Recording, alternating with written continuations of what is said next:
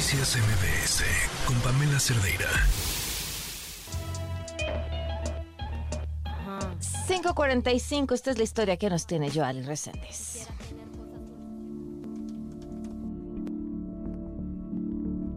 Ya nos sorprende que las denuncias de acoso sexual en este país sean minimizadas, algunas anuladas y otras más descalificadas por funcionarios que en lugar de afrontar un delito grave, siguen y seguirán siendo parte de un problema.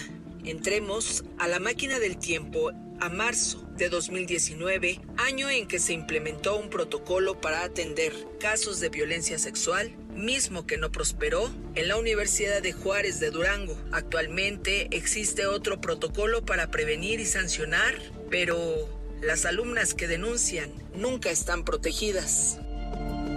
Así que hagamos un ejercicio y en una especie de tendedero radiofónico denunciemos que fue en la Escuela de Ciencias y Tecnologías en la que el hijo de la directora Pilar Deras daba clase de ética y valores, pero al mismo tiempo acusaba a alumnas menores de edad y aunque fue por el escándalo que fue dado de baja, hoy su madre Pilar Deras sigue dando esa clase, pero quien cobra en la institución, en la nómina, es su hijo.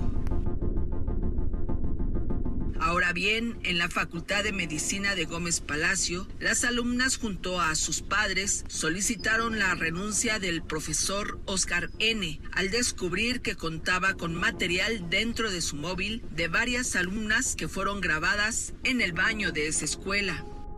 En la Facultad de Veterinaria de ese estado, una maestra denunció al maestro Gilberto N por hostigamiento y acoso, sin que ésta prospere.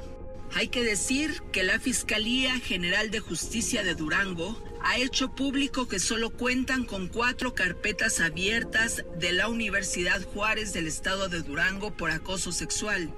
Sin embargo, hay un desfase, pues la doctora Laura Wendy Zazueta, coordinadora de la Unidad de Prevención a la Violencia de Género de esta universidad, sostiene que no son cuatro, sino más de 50 denuncias mientras que el secretario general del Sindicato Académico de la Universidad Juárez dice que tiene más de 80. Preocupa que hacer casos de violencia sexual, el protocolo sea utilizado a favor de los agresores, quienes por tener un vínculo afectivo con directores o maestros de carrera, eso sea el pretexto perfecto de la solapación y el silencio. A través de este reportaje en que se busca que las alumnas que tengan miedo a denunciar frente a la autoridad me envíen un correo a periodismo a toda prueba gmail.com. En Durango lo difícil no es denunciar a los acosadores, sino que las autoridades protejan a quienes están confiando en sus instituciones. No es minimizando cómo va a acabar la violencia sexual. Soy Joali Reséndiz y si usted tiene una denuncia, escríbame y contácteme en mi correo periodismo